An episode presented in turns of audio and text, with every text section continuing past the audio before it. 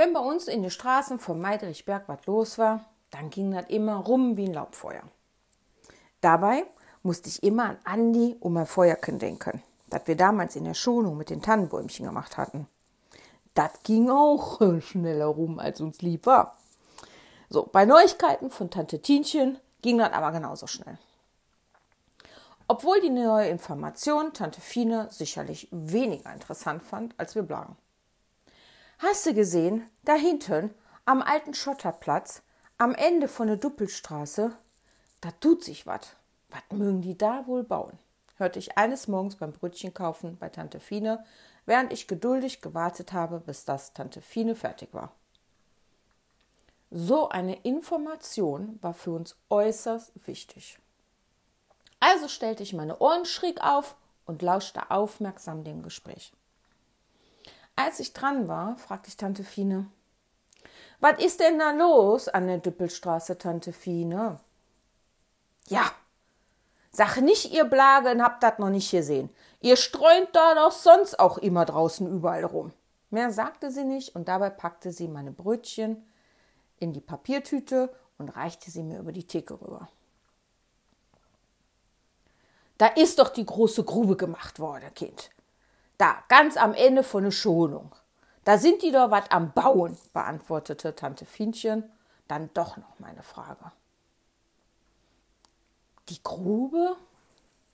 Ah, damit meinte die wohl den neuen See, an dem Andi und ich im Herbst noch unser Floß gebaut hatten und der dicke Junge darauf abgesoffen ist, nachdem er uns dann abgeluchst hatte. Bei der Erinnerung huscht mir wieder ein breites Grinsen über mein Gesicht und meine Augen verwandeln sich, wie immer, wenn ich lachen muss, zu Schletzer. Andi, ihr Papa, nannte mich deshalb immer schlitzäugige Madonna. Was ich mit einer Madonna zu tun habe, habe ich bis heute noch nicht kapiert. Aber gut, es wird auf ewig sein Geheimnis bleiben. So stand ich also da, mit der Brötchentüte in der Hand, die Augen zu Schlitzen geformt und musste nur mal nachhaken. Äh, Tante Fienchen, was ist denn da mit der Grube? Tante Fienchen war heute mal gut drauf oder weil keine erwachsene Kundschaft da war, war sie bereit, mit mir stoppen, ihr Tretschgen zu halten. Ach, da sind sie hinten am Verteiler was am Bauen. Da sind doch überall Bagger. Die haben da die Grube trockengelegt und jetzt sind die da was am Machen. Geh doch da mal gucken, Kind. Da musst du mal hinlatschen. Damit war das Gespräch beendet und sie drehte sich um Richtung Konserven, was für mich bedeutete abdackeln und Andi informieren. Zu Hause angekommen musste ich erstmal frühstücken, sonst durfte ich nicht los. Schnell also mein Brötchen gegessen. Mama und Papa wollten eh nach Tünte den wöchentlichen Großeinkauf machen. Und als ich sagte, dass ich nicht mitkommen will, war Erleichterung auf dem Gesicht meines Vaters zu sehen. Na, wohl weil, weil der schneller mit dem Einkauf durch war, aber er auch wusste, dass ich nicht auf der ersten Etage bei den Spielsachen festhänge und der ohne was für mich extra kaufen zu müssen, aus der Sache mit dem Einkauf raus war oh, mein neues Comicsheft oder die neue Pumuckel-Kassette konnte ich eh besser bei Sturen abgreifen, wo es freitags immer für den Lottoschein hinging. Konzentration nun auf die neue Information. Um was da los war an der Düppelstraße. In dem Moment klingelte schon unser Telefon. Das, das in der Diele stand. Das orangefarbene Telefon war bereits ausgetauscht in ein beiges Telefon, wieder mit Wählscheibe und kleinen Schloss an den unteren Zahlen. In Meiderich aber alle Telefonnummern mit 43 oder 44 anfingen und wenn man Glück hatte und die oberen Zahlen, wie zufälligerweise bei Andi, mit einer 44, 46, 44 oder so als Nummer waren, konnte ich meine Eltern austricksen und Andi trotzdem anrufen. Jetzt bimmelte es aber bei uns. Ring, ring, ring, ring. Bettina, geh mal ran um die Zeit ist das eh nur das Diätschälchen für dich, rief Mama aus der Küche. Ja, ich aufgesprungen, das war Gedankenübertragung. Bei Zimmermanns? Bei Knübels? Beide lachten mir in die Hörer. Ich nahm das Telefon und zog es an der Strippe zum Klo. Darfst du schon raus, Andi? flüsterte ich in den Hörer. Ja, was denkst du, warum ich anruf? Meine Mutter ist nach Quelle und mein Vater macht auf dem Sofa sein Schläfchen. Da kann ich nicht Fernsehen gucken.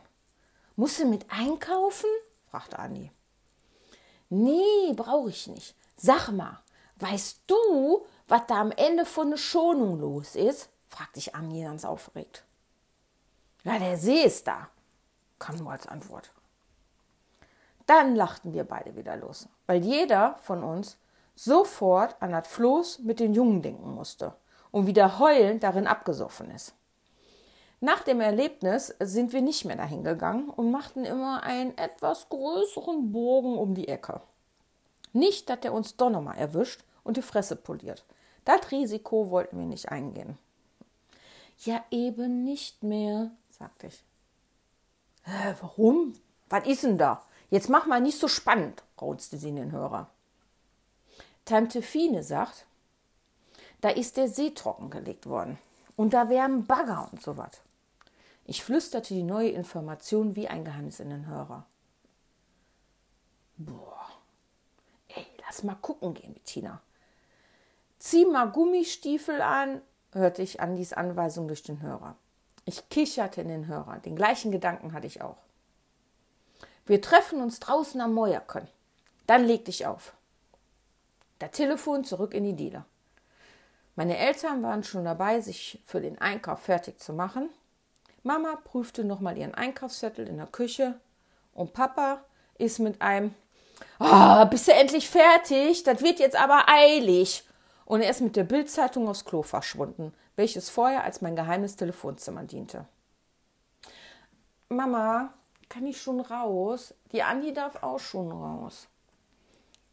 Dabei stand ich innerlich schon in den Startlöchern. Sie guckte von ihrem Zettel hoch, zuckte mit der Hand, in der sie einen Kugelschreiber hielt. Ich wollte mich gerade umdrehen, Richtung Haustüre. Da bollerte das schon an der Balkontüre. Mein Kopf drehte sich zu meiner Mutter, die das Boller nicht beachtete. Wiederum bollerte es. Ich lief zum Balkon. Da stand die Andi schon vor der Türe und sagte durch die Kippe, wo bleibst denn, Bettina? Ja, dabei biss sie nochmal in ihr Butterbrot, was aus zwei Scheiben Teebrot bestand, mit dick Nussbli drauf. Hä? Bist du geflogen oder was? Ohne auf die Antwort zu warten, lief ich in die Diele und holte aus dem Schuhschrank meine Gummistiefel raus. Tschö, die Andi ist da, rief ich laut durch die Wohnung und aus dem Klo hörte ich ein bis um halb zwei da zum Mittag, ne? Ich muss auf die Schicht. Ohne Antwort rutschte ich in meine Gummistiefel und kletterte mit Andi über den Balkon wieder raus. Was denkst du denn, was da los ist, Bettina? kam von Andi aufgeregt, während wir durch die Schonung den Weg Richtung trockengelegtes Seeloch streiften. Die Straße wollten wir lieber nicht lang gehen. Da waren wir ja immer noch ein bisschen Muffe mit dem großen Junge, der uns damals fahren wollte. Äh, keine Ahnung. Hoffentlich bauen die da ein Schwimmbad. Das wäre was. Wir träumten davon, dass am Ende der Düppelstraße ein Freibad gebaut wird. Mit Schwimmerbecken und Rutsche. Schritt für Schritt bauten wir uns immer mehr aus, wie das wohl sein wird, wenn da am alten Bolzplatz nun ein Freibad gebaut werden würde. Als wir dort ankamen, stellten wir nüchtern fest, dass die Baustelle nicht noch im Freibad aussah. Die Grube war mit Unmengen an Rindmulch ausgeschüttet worden und ein großer Haufen an Balken lag dort gestapelt, bereit verarbeitet zu werden. Was ist denn hier los? fragten wir uns zeitgleich. Das ist aber kein Freibad, Bettina. So eine Kacke, Dabei zog ich wieder eine Schnute wie sieben Tage Rehenwärter. Wir über den kleinen Hügel rüber, hinter dem wir uns beim letzten Mal rangepirscht hatten, um zu beobachten, ob unser Floß hält, als der Junge uns das Abspinnskin gemacht hatte. Ande guckte sich alles genau an und ich saß knatschig auf der Wiese. Nach genauer Inspektion durch Kommissarin Knübel setzte sie sich mit einem Plumpsen neben mir auf die Wiese. Ich glaube, die bauen einen neuen Spieli, sagte sie ernsthaft. Meinst du echt? kam von mir, noch enttäuscht, kein neues Freibad vorzufinden. Aber nicht mehr ganz so enttäuscht wie noch vor so ein paar Minuten. Ich kenne das Zeugs auf dem Boden. Das hab ich schon mal gesehen. Als ich mit meinen Eltern sonntags im Buttwerk war und ich da auf der großen Schaukel war auf dem Spielplatz. Dabei sah Andi mich wohlwollend an. Schaukeln liebte ich immer noch über alles. Zwar konnte Schaukeln kein Schwimmen ersetzen, aber so war sie doch ein guter Kompromiss, fand ich damals. In den darauffolgenden Tagen sind wir jeden Tag, ob Sonne oder Regen, zu dem neuen Spielplatz gelaufen. Immer um zu gucken, wie das Ganze denn da so voranschreitet. Ja, was soll ich sagen? Die Andi hatte recht. Mit zunehmender Erkennbarkeit, dass es ein Spielplatz wird, kamen Tag für Tag mehr Kinder, um dem Voranschreiten im Auge zu behalten. Dann kam der Tag der Freigabe. Das Absperrband, was überall drumrum um den Spieli befestigt war, wurde entfernt und wir durften drauf. Was war das für ein herrlicher Spielplatz? Er hatte ein großes Klettergerüst, das aus zwei Türen bestand, die über zwei Etagen gingen. Diese konnte man dann unterschiedlich erklimmen. Über die Leiter sowie den an der Seite befestigten Hängeseil, einem Netz und einer langen Rutsche, sowie einer Feuerwehrstange zum Runterrutschen oder Raufziehen und einem langen Geländer mit einzelnen Sprossen ab der ersten Etage. Die beiden Türme waren zusätzlich noch mit einer wackeligen Hängebrücke verbunden. In der zweiten Etage befand sich zum Balancieren ein Seil, sowie darüber ein Seil zum dran festhalten. Auf dem Klettergerüst ließ es sich herrlich Erde und Lavafangen spielen.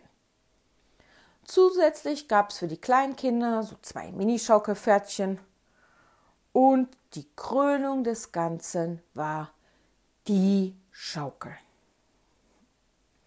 Das war keine Schaukel, wie ich sie bislang kannte, von dem Barackenspielplatz oder vom Opa seinen Ausflug zum Meidricher Stadtpark. Nee, das war die tollste Schaukel der Welt. Der große Balken stand quer über die Mulde und daran hing großer LKW-Reifen, an denen drei schwere Eisenketten verbunden waren. So eine Schaukel habe ich noch nie gesehen. Was verbrachten wir Stunden und Tage auf dieser Schaukel? Zwischen den Eisenketten war ein Platz und in der Mitte zum Sitzen auch noch. Dahinter stellte sich dann immer breitbeinig noch ein Kind. Somit waren immer schon mal sechs Kinder planciert und ein Kind stellte sich dann da in die Mitte auch noch rein. So schaukelten wir alle gemeinsam im wilden Ritt rauf und runter. Und mit Glück. Und wenn wir es wirklich schafften, dann konnten wir es tatsächlich noch hinkriegen, dass der Reifen sich dabei wild drehte. Wir sangen dabei gemeinsam alle Lieder, die wir so kannten. Von drei Chinesen mit der Kontrabass bis hin zu eisgekühlter Bumalunda. Etwa alles dabei. Wir schaukelten und schaukelten, bis das die Laternen anging und noch etwas drüber hinaus. Und wenn wir nicht gemeinsam schaukelten, so spielten wir eben Die Erde ist Lava mit Zigarettenfang. Denke ich an diese schöne Zeit dort, so war der Spieli am Ende der Düppelstraße doch die schöne Erinnerung als ein Freibad für uns Blagen in Meiderichberg.